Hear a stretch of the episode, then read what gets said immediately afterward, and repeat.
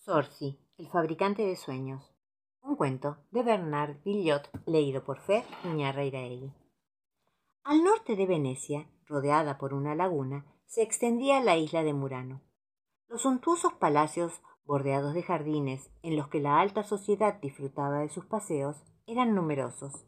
De ellos emanaba el perfume de los jazmines y los azares. De todos los rincones del mundo llegaban visitantes para conocer los talleres donde se soplaba el vidrio.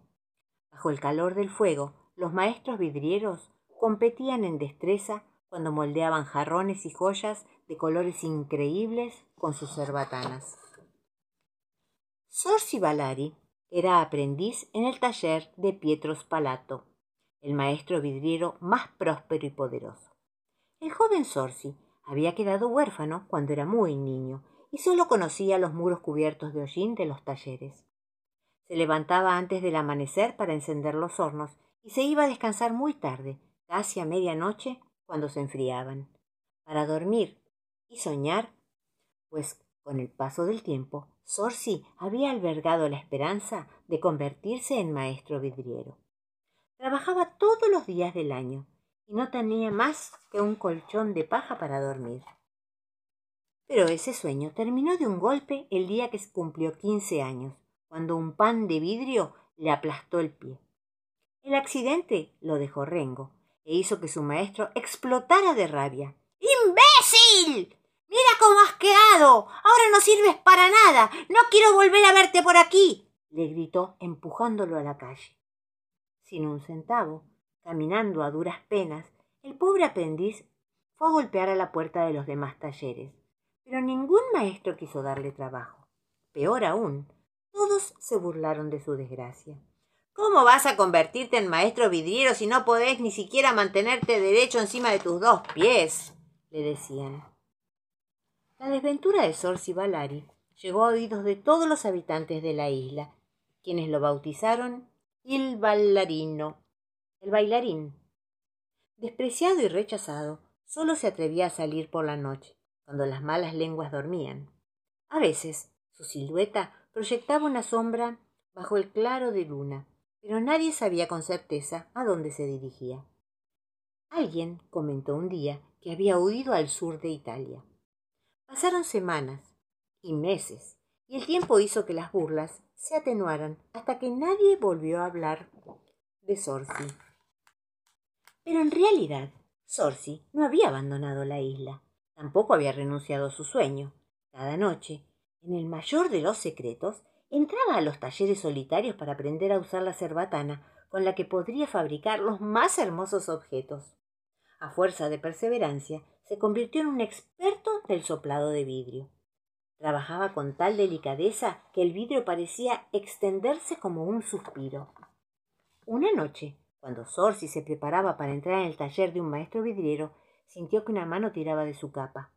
Por favor, ¿me das una moneda? Susurró una vocecita. Sorsi se detuvo. Un niño estaba temblando a sus pies. ¿Me darías una moneda? insistió. Sorsi lo miró fijamente y le preguntó ¿Cómo te llamas? Giacomo, contestó el pequeño mendigo. Tengo diez años, agregó. A esta hora un niño de tu edad debería estar en la cama y a punto de soñar, dijo Sorsi. No tengo ni cama ni hogar. Además tengo mucho frío como para soñar, respondió el niño. Conmovido, Sorsi lo invitó a calentarse cerca del horno, que estaba a punto de encender. ¿Y cómo te gustaría que fuera tu sueño? le preguntó Sorsi. Hacía tiempo que ya como no soñaba, y no supo qué responder. ¿Un sueño azul como tus ojos? volvió a preguntarle Sorsi. El niño asintió, sin saber lo que eso significaba. Entonces, Sorsi escogió un pan de vidrio de color azul ultramar y lo depositó en el horno ardiente. Cuando adquirió el aspecto de una masa brillante, tomó la cerbatana y sopló. Al instante se formó una burbuja tan frágil e inacible como el sueño de un niño. Luego se desprendió, empujada por el aire. Giacomo observaba sin decir palabra.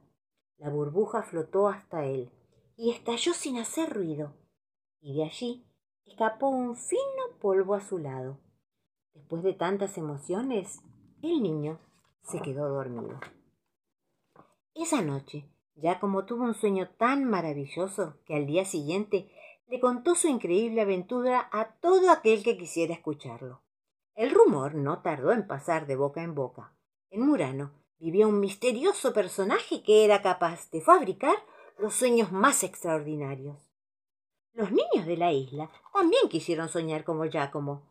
Entonces los padres comenzaron a enviar con Giacomo como mensajero cartas en las que expresaban los sueños de sus hijos, y dentro de cada sobre pusieron una moneda de plata.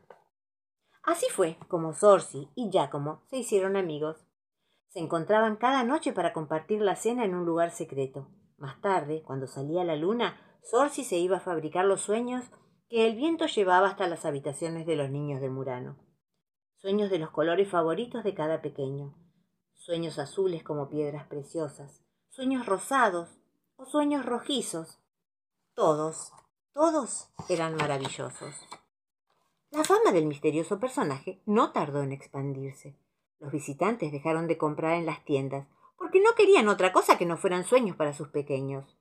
Frente a esta nueva moda que se instalaba en la isla, convirtiéndose en una amenaza para sus negocios, los maestros vidrieros intentaron imitar la destreza inigualable de Sorsi.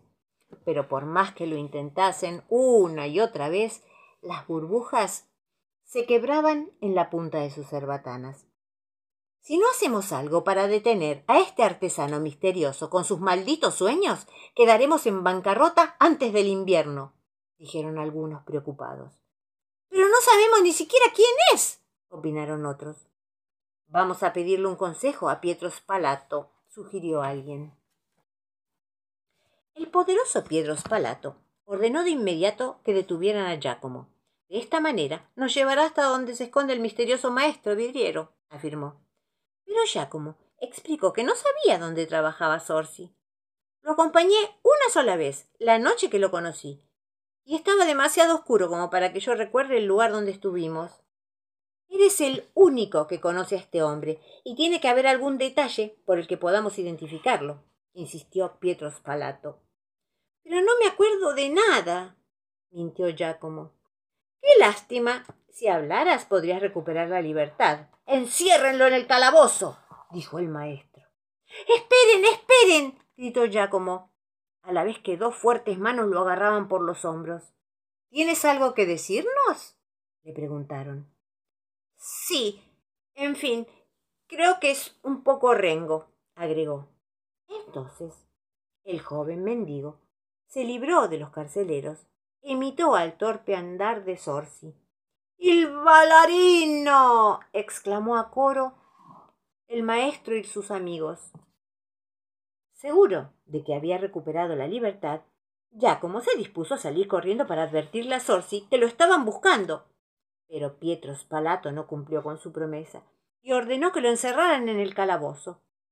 Recorran toda la isla y tráiganme ese condenado fabricante de sueños, ordenó. Detuvieron a todos los lisiados, a todos los rengos, pero ninguno de ellos era Sorsi. Interrogaron a los comerciantes, los herreros que fabricaban cerbatanas, pero nadie había visto al famoso bailarino. Tiene que fabricar sus sueños en alguna parte, dijo el enfurecido Pietro Spalato. Esta mañana me di cuenta de que el horno de mi taller aún estaba caliente, observó un maestro. Ayer el mío también estaba caliente, dijo otro maestro. Antes de ayer el mío, agregó un tercero. A la luz de lo anterior, al maestro se le iluminó el rostro. Si tanto le gusta a ese maldito venir a nuestros talleres, serán ellos donde lo atrapemos. A la noche siguiente, los maestros vidrieros se escondieron cerca de sus hornos, para sorprender a Sorsi. Pero cuando Sorsi advirtió los ronquidos del dueño del taller en el que se había metido, escapó. La segunda noche, sin novedades de su fiel Giacomo, Sorsi prefirió no trabajar recorrió la orilla de la laguna sin dudar ni un instante en que una vez más había logrado escapar de una peligrosa emboscada. Pero cuando llegó la tercera noche, lo descubrieron cuando entraba al taller en el que había pasado su infancia. Apenas empujó la puerta, Pietro Spalato y sus tres aprendices lo molieron a golpes, lo arrestaron y lo acusaron de haber robado. Después lo arrojaron al mismo calabozo donde estaba Giacomo. Por fin, libres de sus rivales, el maestro vidriero regresó a su taller y lo mismo hicieron los demás, sin pensar que el tiempo pronto los castigaría por su mezquindad. Privados de los sueños maravillosos, cuyo secreto sólo conocía Sorci, los niños no podían dormir. Lloraban y le suplicaban e imploraban a sus padres que les devolvieran sus amadas fantasías.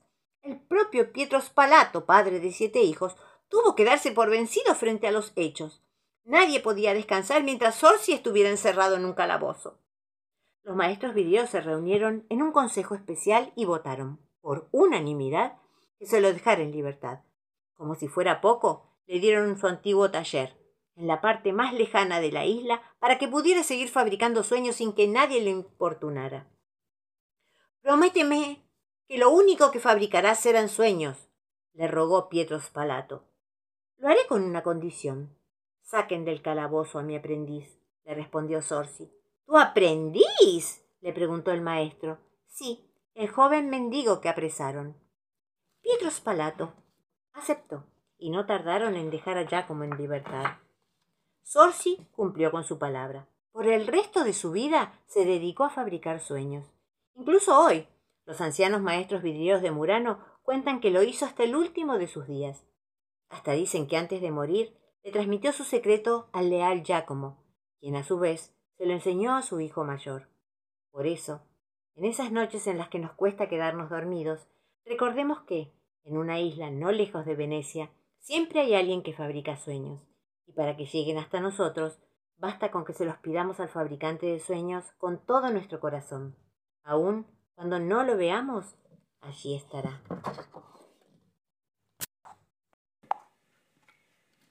Valiente osa polar.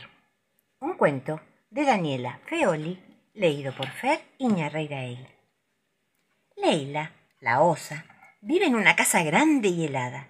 Le encanta meterse al agua y seguir a los pececitos.